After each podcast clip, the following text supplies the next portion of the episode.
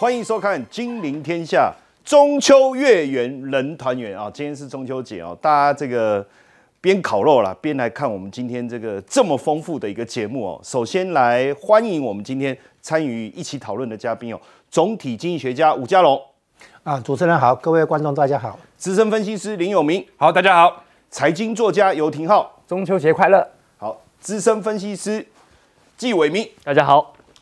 那我们先来看一下哦，因为这一次这个联总会主席鲍尔啊，对美国的经济前景啊，好像很乐观哦，因为他不止上调了这个经济成长率的预估，也下调了这个失业率哦。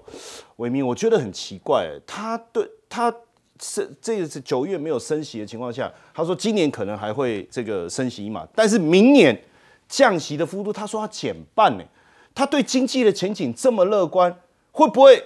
哦，我不好意思骂他那三个字啊，因为大家每次都讲说那老顽爹啊，我还是讲出来了，就是说他会不会对经济的展望有点太过乐观？我认为啦，其实这一次的联总会利率决策会议，九月份，因为联总会一年开八次会，那有四个月会给出经济预测，对而经济预测就代表了联总会如何去观察美国的经济。OK 所以呢，我们认为这一次的经济预测有让我们有一点点的蛮出乎意料的。我们一个一个带大家来看。首先第一个，我们再看这个部分的话，是在 GDP 成长率 GDP 的部分，原本联总会在上次六月份的时候认为，对美国大概就是今年的成长率就是一个百分点，但是呢，我们可以看到在这一次一口气直接上修到了二点一个百分点，哇，他把哎这个上修的幅度是蛮大的。非常的大哦，而且我们等一下会再来看说为什么二点一这个数字是一个蛮惊人的数字。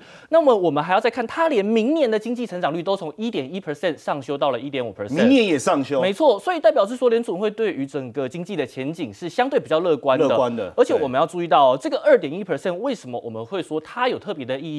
因为联总会认为一个 long run 的经济成长率大概是一点八个百分点1.8，那一点八个百分点代表的是在中性利率，也就是联总会如果今天的利率是在中性利率，对经济不带来刺激，也不带来压抑的情况之下，它的经济成长率就是一点八个百分点。OK，结果呢？原本大家都认为，哎，我们现在联总会升息升了这么多，应该要压抑我们的总体需求嘛，所以今年的经济成长率应该要低于一点八。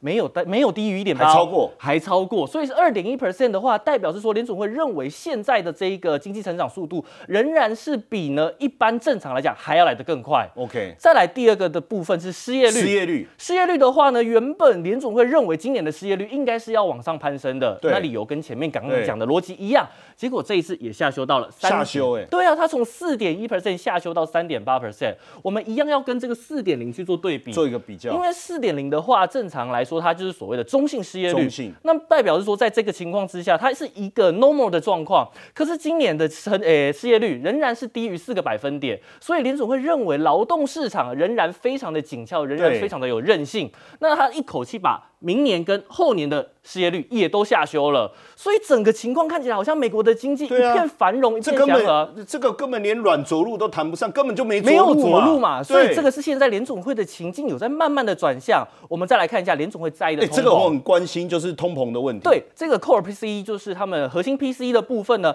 联总会也是从三点九 percent 下修到三点七 percent。这个东西隐含了什么？隐含联总会认为通膨比六月份预测的时候还要更加可控。对对，那当然，联总会认为这个通膨下降的速度应该是很缓慢的。可是呢，毕竟它下修了今年年底之前的 PCE 的数字，那不就代表了他认为说，哎，现在的货币政策有慢慢的正在发酵，哦发发挥它应该有的威力。对那实际上面呢，我们还要再去看另一件事情，为什么我们看到了说这一个 SEP 公布完以后，当天美股就大跌，哎哎哎，隔天台股就跳水，哎哎哎，你这样一讲，我突然觉得，哎，这哎，他对经济的展望是乐观的，对啊，结果跳水，结果跳水，有没有觉得很奇怪？是不是搞错方向？是不是搞错方向？我告诉你为什么？原因是因为出在明年的降息预期啊。是市场原本认为明年哎了不起，大概降个哎四码嘛，降四码应该不错。结果联总会呢认为明年年底的利率应该要维持在五点一 percent。那而且联储会主席也说了，我们不排除今年还要再升息一码。那是这件事情本来在今年就有一个有预期的空间，但是市场原本认为明年要降息四码，结果这一个点阵图还有我们 SEP 出来以后，发现哎怎么办？联总会好像明年看起来只要降息两码哎。所以这样就数学来讲，它又年底再升一码，然后明年再降两码，对整体来讲，那不是只有降一码？哎，没有错啊，跟市场原先的预期其实是有落落差差的，很大。所以这也导致了为什么当天的美股啊，在哦这个会后记者会完以后，我们就看到了马上出现一个跳水。当然，联总会主席告诉我们说，二零二四年的降息预期幅度减少，不是因为我们联总会没有办法把通膨打下来哦，是因为美国的经济真的太好了，他是对于经济成长的乐观态度，所以呢，他认为明年的这个降息幅度不用这么的大，他要维持这个利率更高更久。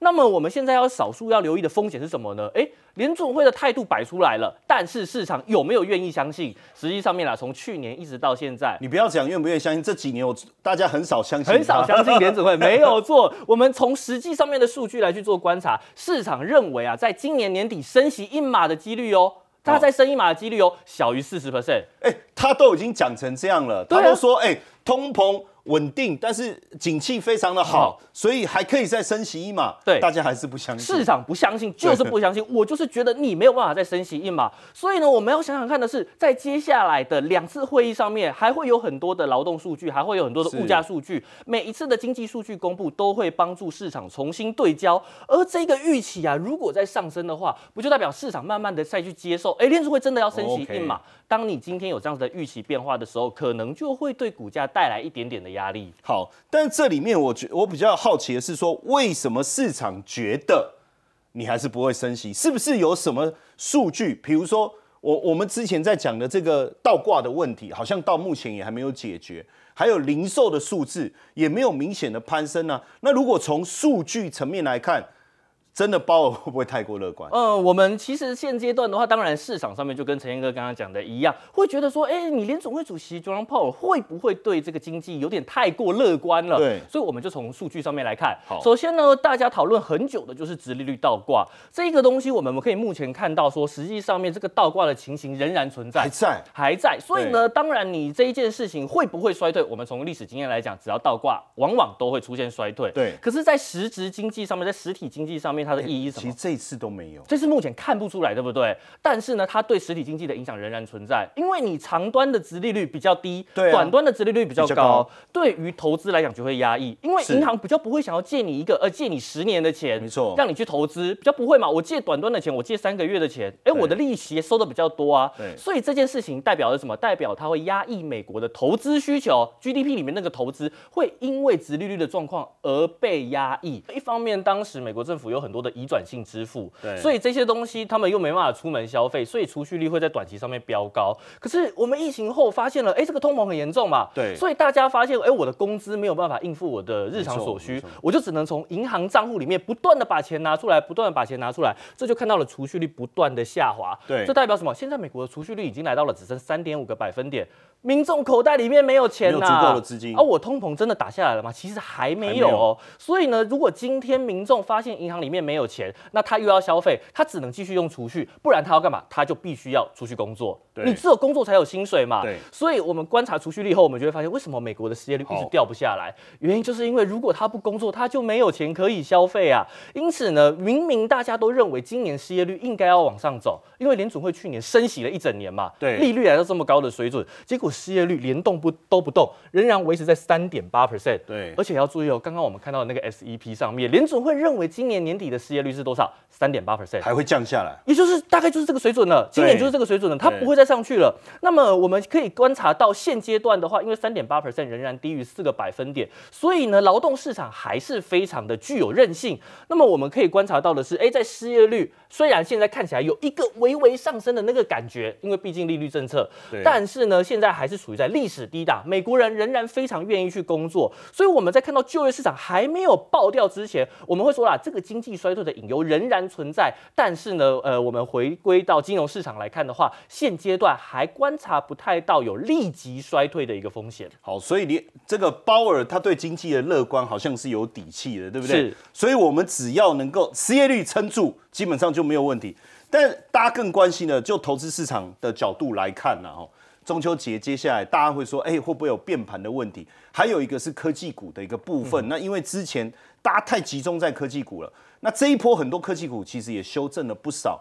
那伟明你怎么看？就是说这个科技股修正以后，中秋节之后有没有表现的机会？呃，我认为啦，我们先讲结论。我认为中秋节这一个时间点过去以后，有机会可以看到先蹲后跳。是原因是因为呢，前面大家可以看到直立可是蹲很久，会不会要跳、跳不起来？哎蹲的像我久现在就有这种问题，你蹲的够久，蹲的够低，你才跳得够高啊。脚软了，心脚软太硬了。我们那个心要认为说他会跳吧，哦对不对？我们心态要乐观一点。但实际上面呢，在这几个月里面，至少从八月以后，美股跟国哎国际股市跟台股基本上都是在走一个修正，所以真的是蹲了蛮久的。可是我们刚刚这样子的情境分析完以后，发现其实经济并没有这么的悲观对，嘛我。觉得这个点蛮重要。没有错，而且再加上，其实股价在这两个月你修正跌升就是最大的利多。对那我认为啦，现阶段的话，毕竟呃，殖利率比较高一点，对于这些资产的估值还是会带来一点压力。不过我们已经建立在了说一个先蹲后跳的情境，我们就来看一下。好要会先蹲后跳，你就要去找什么全职股，找法人会操作的股票嘛，是那才跳得上去嘛。是所以呢，我们第一个先来看一下联发科。发哥啊，啊，发哥啊，再从大概两年前一路的往下修正，到现在啊，虽然最近大家看起来股价很强，但实际上面它仍然在一个区间里面。这个大家都讲一代拳王，可是我觉得他很像洛基，他演了好几集。哎、我们大家都觉得 有一点像哦，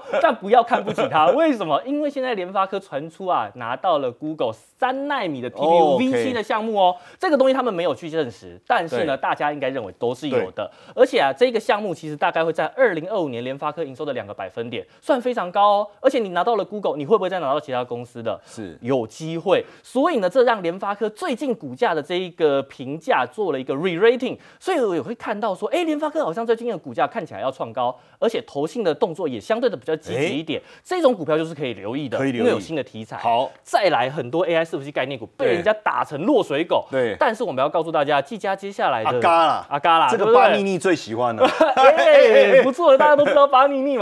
那我们可以看到的是，它在八月份的时候开出来一个一百一十九亿的营收，结果股价居然一直跌。哎对，这个数字非常高哦。对啊但是它不是天花板。我们要告诉大家，因为八月份的时哦候，技嘉它没有完整的出货，接下来到年底每个月技嘉都会出八百台到九百台的 AI 伺服器。那你一台伺服器三十万美金，那你出八百台到九百台，算一下，哎，乘以汇率三十二，大概就是九十几亿美，哎，九十几亿的台币。所以营收来到一百五十亿以上是非常正常的而且股价在最最近真的是修正蛮多的。所以有趣的是说，基本面还在持续向上，股价却莫名其妙的往下修正。对，这你的意思就是像这种就很容易有机会往上。没有，错，钻石掉到泥土里面，它还是有价值啊，所以我们可以趁着它在拉回的过程里面去找找看，哎，有没有适当的买点。好再来伟创也是一样的状况，你说股价对啊，你股价修正完以后，难道你 AI 伺服器拆开来里面那个基板就不是伟创做的吗？对还是一样是他做的嘛？所以呢，现在它仍然是 GPU 基板的独家供应商，每月的产能大概是三点六万片。那我们从毛利率跟它的这个单价一片大概是五千美元，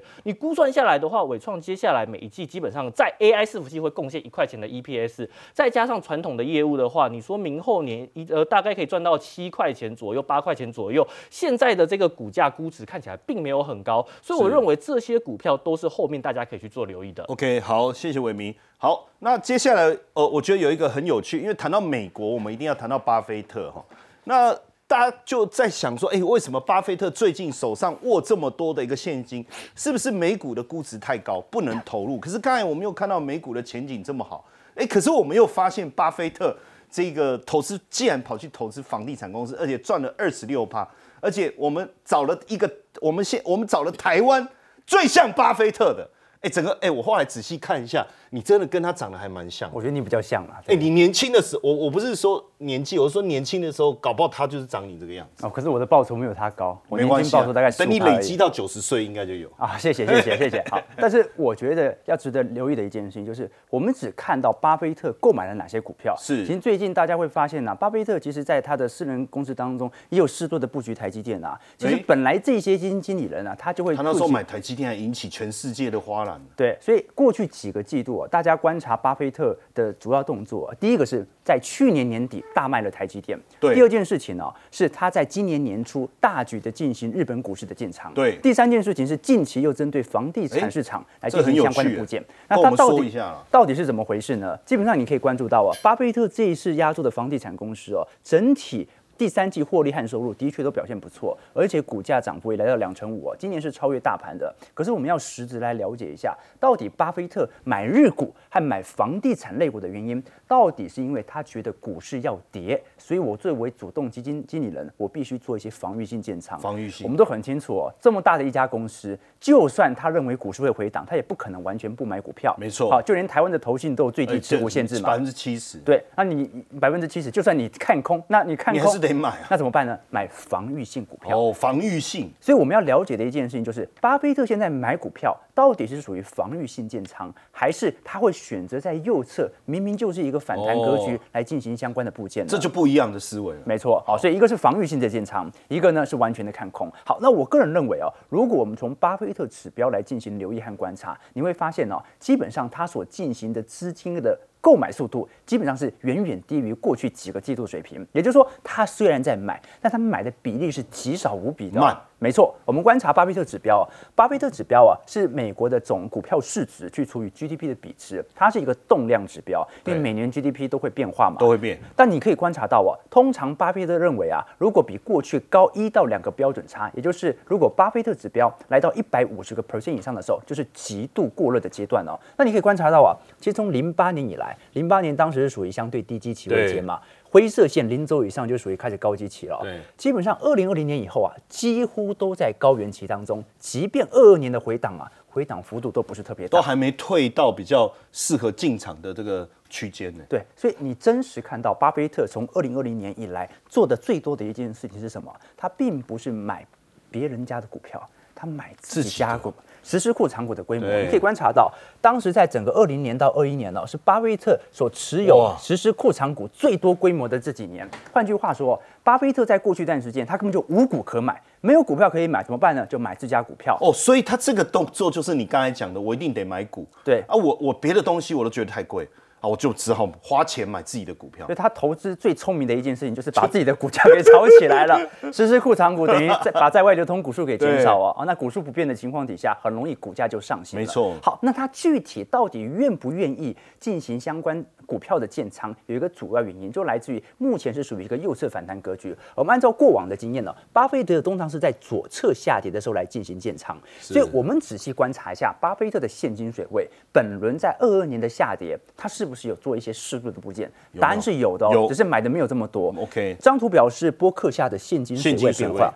当时在二零零八年海量货币宽松之后啊，现金水位就快速飙高，这也可以理解啦啊，因为货币宽松，债务也飙高，我的现金比例也飙高，可以理解。但问你可以看到到观察到啊，这个上行速度非常快，一直到什么时候啊？大概在二零二二年的时候，二零二零年其实没有买多少哦，是到二二年呐、大概下滑了四分之一左右的现金水位。OK，那这四分之一的水位，它就是针对整个美国股市，几乎是全值的部位，包括像是苹果啦、苹果哦，美云他苹果、买很多。美国运通啊，那前阵子他有买西方石油和雪佛龙进行一些传产股的部件哦。可是你可以观察到哦，最近它的现金水位飙升速度非常快。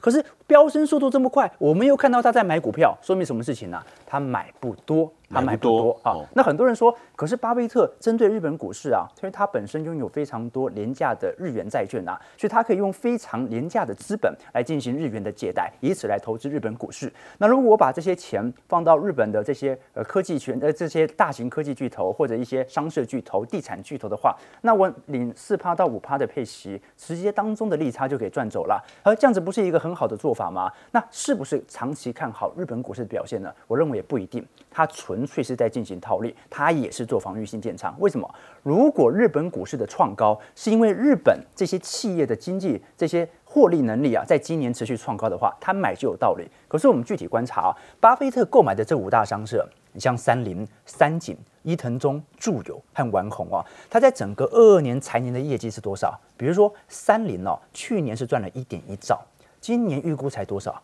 九千两百亿。哎，倒退，三井赚多少？去年一点一兆，今年是八千八百亿哎。，也倒退。伊藤忠八千变七千八百亿，住友从五千六到四千八，丸红从五千四百亿到四千两百亿，五大商社今年赚的钱都不如去年来的多。对所以日本股市的上涨，某种程度是因为货币宽松所推动的。波克下去买日本五大商社，并不是看好日本五大商社的发展，而是因为他手上有非常多廉价的日元，嗯那他想要进行立即的套现。为什么？你买了你就等现金股利发放嘛，四趴五趴直接赚走啊！你买的日元又不用还利息，对这个时候中间的利差就能够直接赚走哦。所以我个人认为啊，我们在过去三个季度看到巴菲特的种种作为，都看得出一件事情，他正在准备捡便宜。他现在根本就不愿意买太多的股票，但是时间线现在来到第三季，你看到美国股市、全球股市开始陆续回档之后，我相信很快在第四季的十三 F 报告当中，我们应该就看到这个季度他应该出手了。但是我们从巴菲特目前的一个投资整个操作当中，能不能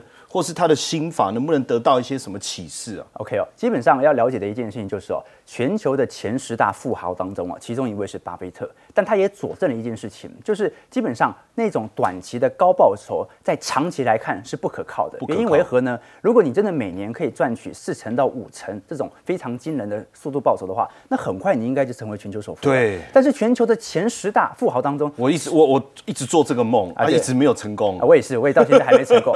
就前十大富豪当中，只有一位是搞投资的，而且还是搞价值投资的。就他，对，所以你要理解到哦，当资金量庞到到一定规模之后啊，它的整体绩效就会慢慢的下滑会。下滑。对，那为什么会这样呢？因为它持有的规模太大了，所以你可以观察到哦，八股神的三个时期哦，它的出道其实在一九五零年到一九七零年这段时间，它的年均报酬有二十二趴哦，这段时间欸他出道时间跟你差不多啊，，对，蓝筹股泡沫啊，蓝筹股泡沫。那在巅峰期啊，四十六岁到六十八岁的时候，年均报酬就非常高了，有欸这个时候42%厉害。这个时候反而是因为投资一些传产能源、石油概念股啊，伴随着中东危机有，有显著的推高。可是你观察到两千年科技生产力循环、货币宽松大幅推起的泡沫之后啊，年均报酬率只剩下九个 percent。因为他不爱投科技股啊。第一不投科技股，第二啊它的规模体量太大，哦变大了它的规模体量太大，它的买的股票就只能只有大公司而已哦。好，但是你可以了解到啊，你像波克夏今年的绩效啊，输给 S M P，输给 S M P，大概他不是说如果他挂了，他就叫家人去买 S M P 啊，对啊，所以这个就是大家的一种做法。那简而言之，我觉得巴菲特至少到目前为止啊，他的投资策略是完全没有改变的，他永远都是左侧交易者，左侧建仓，而且针对自己有信心那些船产有防御护城河的股票来进行建仓。你可以观察到巴菲特的财富累积哦，大概都是在六十岁以后啊快速的增长。这以前有一个小故事嘛，那个小太监问老太监说：“哎，为什么老太监你这么有钱？”小太监问老太监，对啊，老太监说，因为我割得早啊，就 得我们早我们都是韭菜啊，但是你越早进去，愿意被割这真，的购买 S M P 五百 S P Y 的话，长久远的复利效果越越厉害。但是呢，我们也了解到一件事情啊，巴菲特啊，其实在众多的缴税名单当中，虽然巴菲特很愿意去多缴一点税务啊，赚那么多钱对，可是你看到在过去二零年到二一年呢、啊，好，当时巴菲特的财富增长啊，是全美富豪当中增长幅度来的最快，他持有最多的股权嘛，这个是说他财富增长第一名。对，但是你可以观察到他的实质税率哦，哎。零点一帕，哎哎啊哎。贝佐斯零点九八 percent，哎，马斯克是三点二七，对，所以你可以了解到哦，这个做企业家跟资本家这缴的税率还是不太一样。哎，他缴好少好少的税，总而言之啦，你可以观察到，巴菲特在本轮的资产步调的建仓当中，他其实是非常有原则的一个人，而且一直到现在，他也没有因为科技股在短期内的飞涨而改变自己的态势哦。那我个人认为哦，随着过去几个季度啊，他冷，他冷了差不多有三个季度都没有做大规模的建仓。那一旦股票开始进行回档，也就是现在是左侧的下跌段，我相信我们在第四季很快就可以看到他在第三季抄底了。而如果大家要想要学习巴菲特的心法的话，我们就要掌握这个契机。当股票在左侧下跌段，就是我们进行相关部件的时机。好，当然我们会持续去关注一下巴菲特的一个动动态，呃，他的动态了哈。当然，他出手的时候往往不是最低点，而是相对低点哈。接下来我们要来看一下哈，就是现阶段来讲，因为高盛对于油价提出了一个破百的看法，其实我也吓一跳，因为呃，我们也要请教有明哥，因为我们在投资圈这么久、嗯，每次高盛只要出一个报告，嗯，哦，洞见观瞻哎，刚开始的时候都会了，对吼都会吓一跳，对，而且们但他如果出连续出十篇的时候就要很小心了。后面威力就不管。对对对那因为最近俄罗斯也好，中东也好，对于这个减产的部分又要延长，那后续是不是真如高盛的预期？因为你在投资市场这么长的时间，观察也很敏锐，你觉得油价真的有可能这么高吗？好，那如果是后面有什么投资的心法要教我们？呃，对，第一个我对油价的看法，我先讲结论哈，我也是看涨哈。第二个部分，我觉得市场好奇怪，到现在为止都没有什么人在推塑胶股，真的。好，你有没有发现？呃因为我觉得现在 好像没有人鸟高盛那一篇报或者是大，家都不相信塑胶会涨。大概就我们蛮认真的来讨论啊。嘿嘿，搞不好这会变成一个中秋节之后，大家一边吃烤肉一边想一想，哎，这事情到底到最后会不会发生？第三，搞不好第四季你去看这个巴菲特出的十三 F 报告里面，很多哎塑化类股哎或者是石化类。我们先来讲哈，我们说是原油这件事情哈，这最近到底是一个美丽的错误，还是说真的有机会？因为我们从供给跟需求两端来开始做切入。第一个，供给端大家都知道俄罗斯穷，俄罗斯因为打仗的关系穷。那穷的情况之下的话，它现在每个每一天呢、好要把减产三十万桶的一个决议啊，把它延到年底。这个我就比较不懂哦，他就穷嘛，对那他应该再弄多弄一点油出去，哎，各位，我觉得油是这样哈，P 跟 Q 的概念嘛。对，好，就是因为最后出来的是营收，那你如果 P 上升的话，然后 Q 下降的一个，我们这测的是经济学的敏感度，对。也就是说这个下降的一个幅度相对来讲没有 P 来的这个大的话，那整体的营收是增加的。哎、其实俄罗斯还是聪明的。他是聪明，但是前提都是说我对敏感度的一个测试，我的 Q 会不会降很多？OK，那他如果后面有需求的支撑，就不会降，就不怕对，所以我觉得等一下我们就来讲需求拉引的这一块哈。那我们再来看一下沙烏地阿拉伯，大概每天也要减产一百万桶，本来是一千万桶嘛，那现在减了一百万，变九百万桶，所以我觉得他们的底气都是认为说你后面真的有需求，所以我现在的减产把价格拉高了之后，我即便 Q 少了一点，但是我整体的一个财政额增加，，对我财财政的一个税收会改善。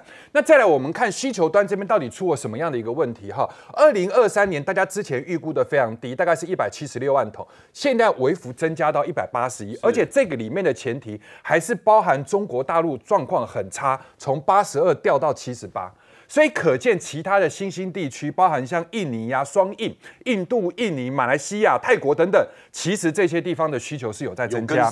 好，那我们再来看 OECD 的话，开发中国家的话更多哦，这个上调到十五万桶，就是哦十到十五，这个就印证了我们刚刚的一个呼应。所以我觉得从供给端、从需求端，目前看起来整体来讲的话，四大机构其实在估今年原油的一个消费年变动率的时候，各位有没有发现这个 EIA 就美国能源管理局已经开始在往上哎调了？没错，哎，对，只有它四个里面它调的最快对，它调的最快，所以我们互我们来看一下哈，就是说到最后会不会这样的一个情形？那各位要知道，美国能源管理局其实管的很多都是美国清原油，所以也就是他对美国这一端的一个消费看的没有那么差。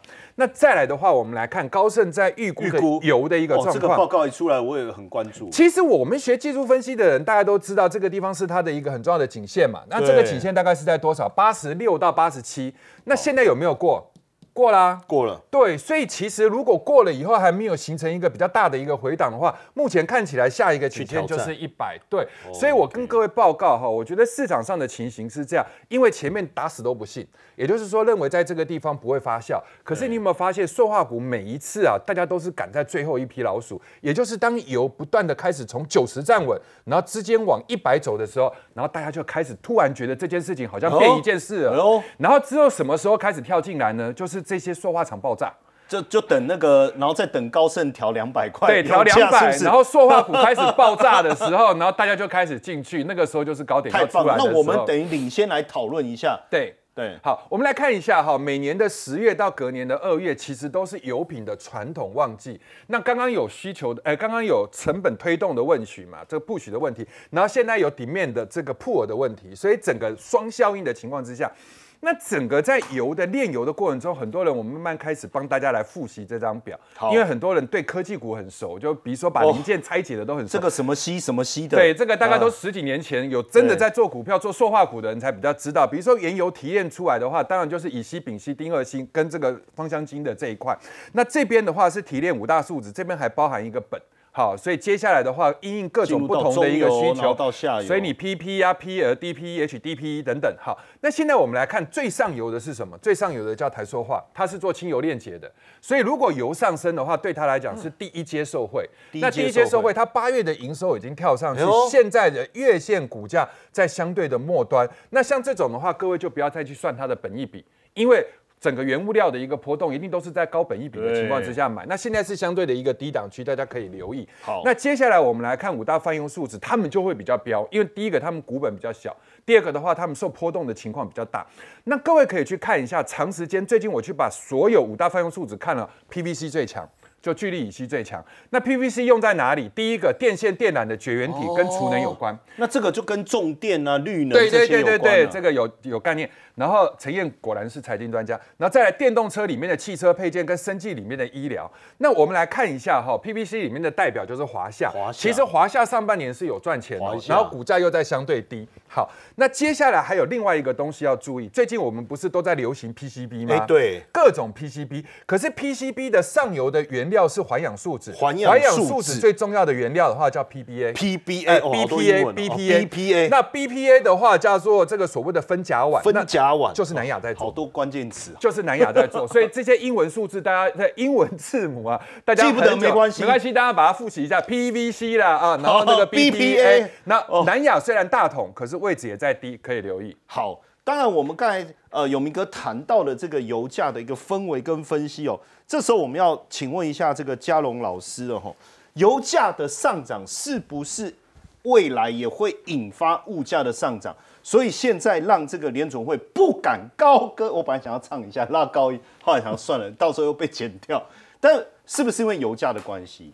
哎，油油价是有影响，你想的没错。那联总会的任务哈，就是现在的任务对抗通膨，这个大家都知道。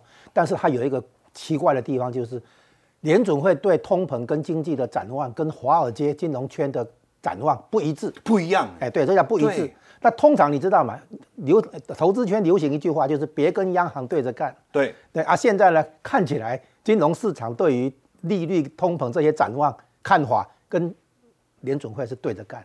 而且而且我今年好像都一直对着干。对，呃去年下半年已经开始了哈。那这个东西是因为他们华尔街这边、金融圈这边没有意识到一件事情，就是在高通膨时代的话，通膨很顽强，不容易很顽强打下来。这件事情，金融界装没看到，就这个现在看起来确实已经啊。然后呢，联总会就一再的跟市场沟通，就在讲这一点。就说，哎、这个很顽强。他甚至于干脆讲今年不会降息，对，然后呢，他们预改成预测明年要降息，现在干干脆哈，现在先把预期的四码修正为一半是两码至两码。我告诉你，明年整年都不会降息。到了明年他跟你说，我根本不会降。哎，它它慢慢的修。现在我们看起来哈，要首先认识一点，通膨数据啊，如果超过五 percent，有人会拿六 percent 当标准的哈对。我们认为认定是高通膨。高通膨那时代一旦是高通膨时代的话，通膨会很顽强，打不下来。好，现在我们讲原因哈是这样，就是通膨现在数据是有放慢，有但是呢速度还是慢，慢而且维持在通膨的那个基准线以上，就是百分之三。，OK，三 percent 叫做有通膨。你看哦，如果是通膨率在三 percent 以下，什么二点多啊，百分之二点多啊，那个都还可以忍受，还忍那个那个对没问题哈。没什么问题因为目标值是百分之二嘛，政策目标是通膨设在百分之二哈。好，这这里插播一下，用这个图来解释为什么是百分之二，就是说我们现在看哈，如果因为某种原因，这个需求增加。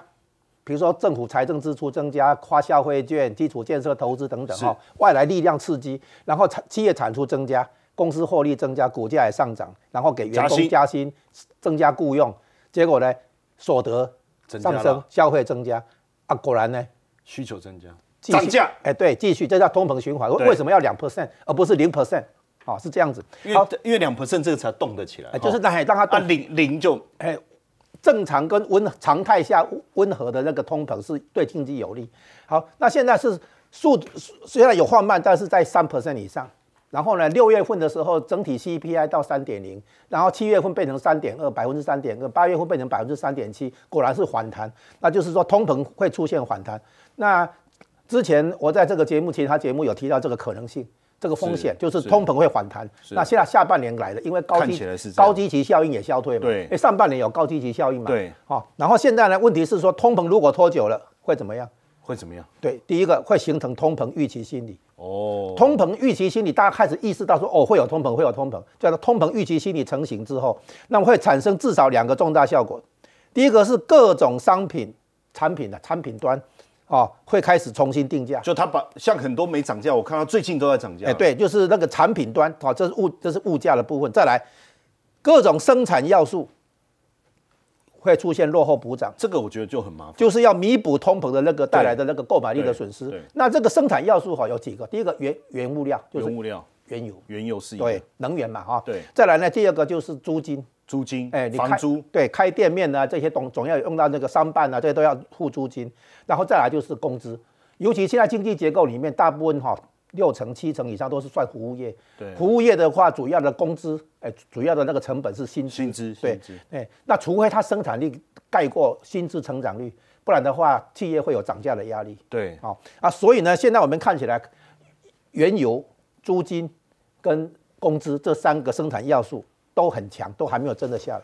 嗯，好，现在我们要解释为什么会通膨长期化这个问题，哈，是这样好，这是一种风险，风险但是我们我们不希望它发生，但是联准会也好，联准会也不希望它联发生，联准会一直在暗示啊但是呢，会有这个可能性。对好，所以对抗通膨的重点哈是短期内的话，用通货币紧缩。把通膨的预预期心理打掉，这个很重要。预期心理没有打掉的话，后面这些问题会没完没了。嗯好、是这个的话，我们补补充一下哈，刚才说的工资的问题，就是你以前也提过，叫做物价工资螺旋性上升。螺旋性哎，对。好，所以呢，现在呢，这个要把预期心理打掉，不然会陷入长长期化这个危机。那联总会利率政策的动向，很多人都在那边猜，到底要是几码、一码、两码这对样。其实我们要明直接讲，联总会制定利率政策，真正面对的是通膨长期化的风险。这个我们要一再强调这一点，就是说这个风险才是联准会真正放在心上的啊、那联准会说过，因因为这个原因说过两句话：宁可紧缩过度，不要紧缩不足，然后不宜过早降息。上一次大通膨时代的时候，曾经两次降息，对，两次降息的结果，通膨都在创新高。创新高后来联准会才放弃这个想法，直接把基准利率拉到二十趴。是然后把把通膨打下来。所以呢，联准会真正担心的是通膨的反弹跟长期化，而这件事情，华尔街、投资界、金融圈装没看到。不愿意面哎，对，对，不愿意面对，是 是这样子。所以我们现在可以理解为什么很多人告诉你啊，通呃升息接近尾声，赶快去买债券 啊，对，是这样来。所以未来这个如果这个高通膨、高利率会变成一个长期的问题，可能我们也得去思考这个投资的部分要怎么重新布局哦。当然，现阶段大家更关还非常关注的一个话题是什么？就是 iPhone 哦。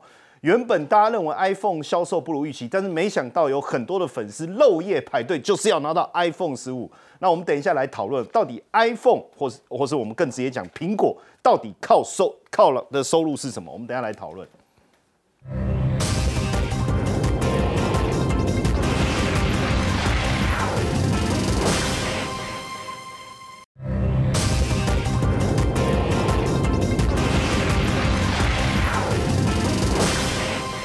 ，iPhone 十五的销售意外爆棚啊！可是我们很关注的一件事情是，苹果到底是在卖硬体还是卖软体？哦，廷浩，你你你，我看你也是 iPhone 手机，那是 iPhone 几 i ten 啊，蛮老的，对？i ten，对对对。啊，你那那这几这是几百年前中老古董。这就足以说明这一只手机真的可以用。对我也是。拿 i ten，你是按 i ten 啊？我记得你不是还没有，我有三星也有 i ten，可是我们就在想一件，我就在想一件事，大家也在问哦，就是说，像比如说你也是果粉，你连苹笔电也是，那就苹果来讲，它这一次卖的这么好，可是真正让带收入来源，现在它不是在转型吗？嗯，所以会不会它其实会变成一个所谓的软体服务公司？其实你刚才提到了，因为你有其他手机嘛，其他品牌的手机，对你会观察出来哦，其实各大手机品牌商哦，跟苹果最大的区别在于哦，苹果它的营收结构来源在这两年有非常显著的变化，变化那其他手机就不一定，你像就华为或者神送的话。卖卖卖靠这个卖手机。没错啊，你看你你说你有三台嘛，一个 iPhone，然后 Samsung，神神送有 Note、哦 Galaxy，OK，我我记得你上次跟我讲，因为三个女朋友嘛，就是每次都 不同手机，哦，不能讲出来哦。节目上这种东西不私底下讲，私，底下讲就好。是。不是每次都把我私底下聊东西拿出来讲？那为什么我们说苹果它本身在这种软硬体结构的优化，对于未来长远的发展是有利的哦、原因很简单，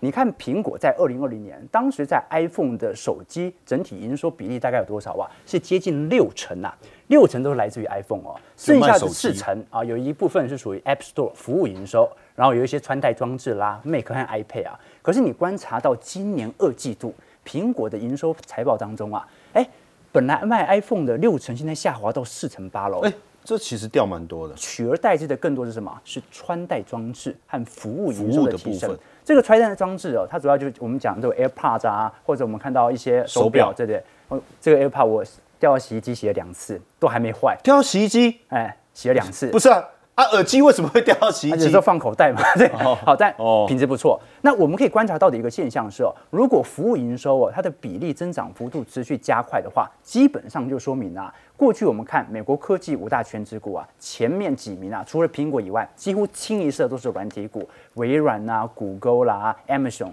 那我们可以观察到，如果苹果啊，它也从硬体股啊转化成软体股的话，就说明啊，以后它遭受到库存循环所形成的冲击，就不像其他硬体股这么大了。哦好，那另外一方面呢，有些人说，哎，可是这一次华为出新机啊，过去几年苹果的手机每年出货量大概在二点三到二点四亿只哦，稳定增长。但是我们要很清楚知道哦，全球手机市场一七年以后就饱和了。一七年当时全球的手机一，七年以后饱和，一七年当时的出货量是多少？全球是十五亿只哦，今年是多少？今年只剩下十一亿只哦，手机出货量已经减少这么多。iPhone 的出货量没减少，就说明苹果它就算是 iPhone，它仍然在侵蚀是其他手机有一定的地位。对，那现在问题就是在于哦，这一次华为出新机以后啊，会不会影响到苹果在中国地区的营收？哦这个是大家比较关注的一个方向。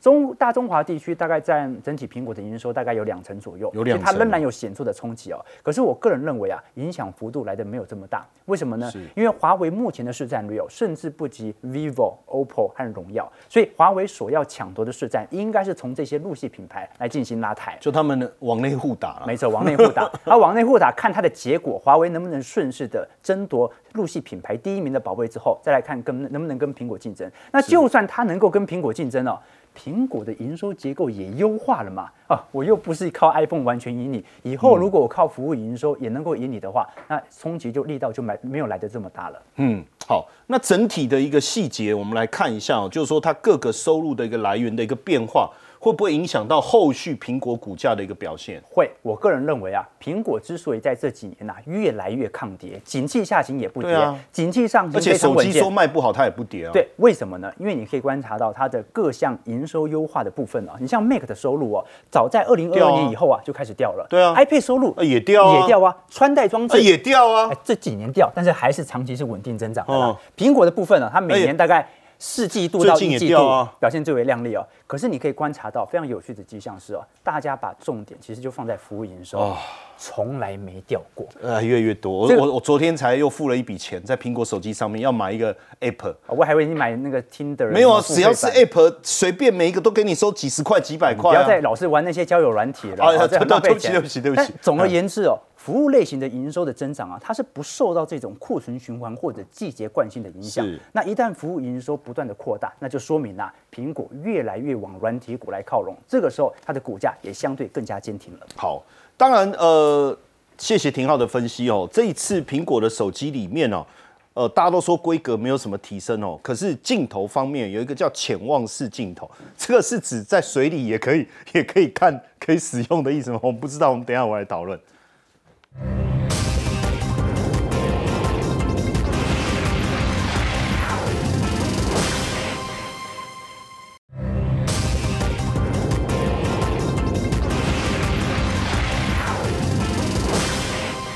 我们找有明哥来聊一下这个潜望式镜头。你知道，我一直以为潜望式镜头，当然是这个才疏学浅。我那时候一开始想说，哎、这个是指手机我拿到水里面，哎哎哎，哦，好，结果完全不是这一回事啊。对，我觉得很像像陈燕这样想法的人应该很多，只是大家都不承认而已。对对对对我们来看为什么我们需要潜望式镜头哈。第二，今年的苹果大概有三大亮点，第一个就 Type C 嘛，然后第二个的话钛金属的一个壳边框，对然后第三的话就是潜望式。潜望式那潜望式当然地表最强的一个苹果分析师郭明奇就 认为说大力光应该会是最后的赢家。那这一次的潜望其实没有听到大力光这个三个字。欸 真的。不过哈，因为这一次的潜望不是所有的哦，只有在这个十五 Pro Max 里面才有。哦然后再来的话，今年还不是最好的状况，明年十六的时候再出潜望的时候，比今年再成长哦百分之七十。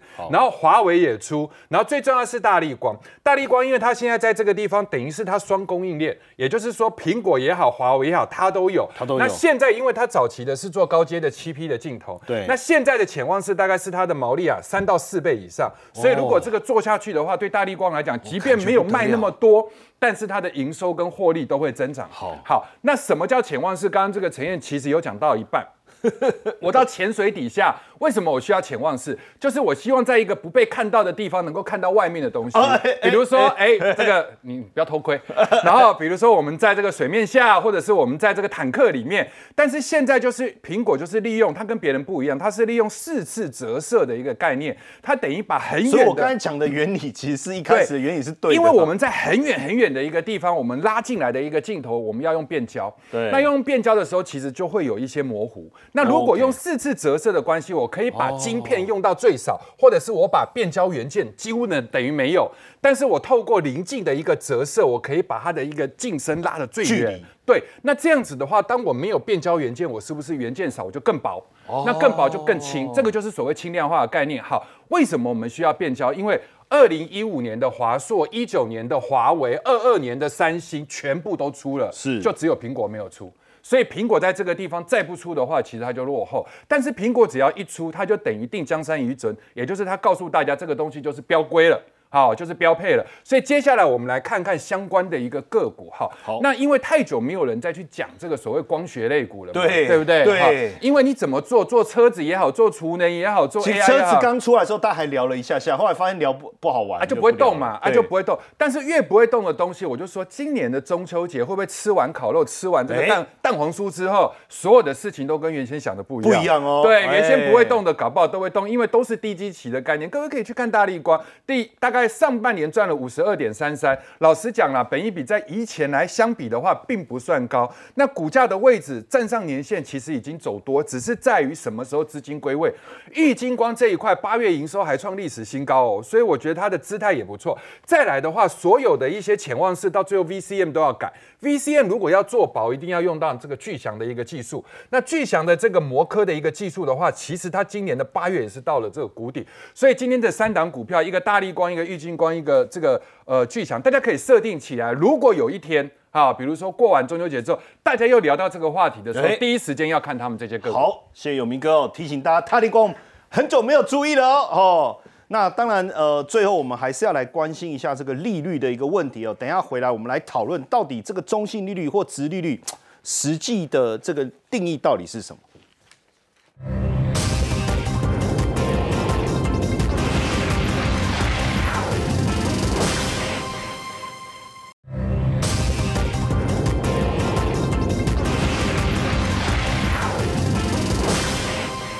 我们今天很幸福哈，因为让这个嘉荣老师来跟我们上一下这个经济学的课哈。这个部分呃，就是这个鲍尔他在讲是中性实利率，我们要心理准备可能会更高。可是到底实质利率是什么？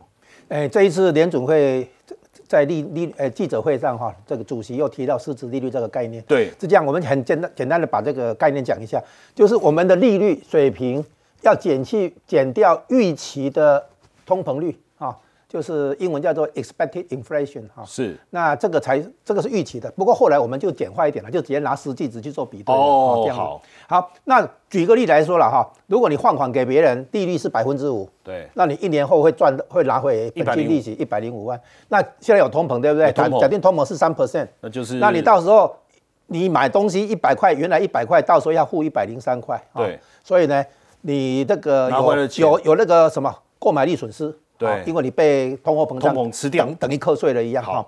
然后呢，你你的利息五 percent 减掉通膨三 percent，你等于两 percent，就是一百零五块，对不对？你现在买东西一百零三块，其实你只赚两块钱，只赚两。对，实质利率等于两块钱，所以实质利率的概念就是扣除通膨率扣除的那个影响。那这个东西对联准会的利率政策非常重要。为什么？我们现在看历史记录就知道哈，在有通膨的年代的话，如果实质利率是负的，负的。那你等于是被扣被扣通膨，被通膨吃掉，所以你会想要赶快把货币甩出去，去买入资，对，包括买保值的资产。这样的话，货币流通速度提高，对，然后呢，整个通总总需求会增加，通通膨会难以降下来。所以我们看历史记录哈，通膨成那个利蓝色的是利利率，红线是 CPI 整体 CPI。那在有通膨的年代，这一格是十年了哈，大部分的时候蓝线比红线高。然后你看哈，蓝线它曾经降息嘛。降到那个实质利率是负的，就蓝线比红线低的时候，红线反弹，它降息对不对？重新降过息，现在不是华尔街都在要求降息吗？是。结果降到后来蓝线比红线低了，结果红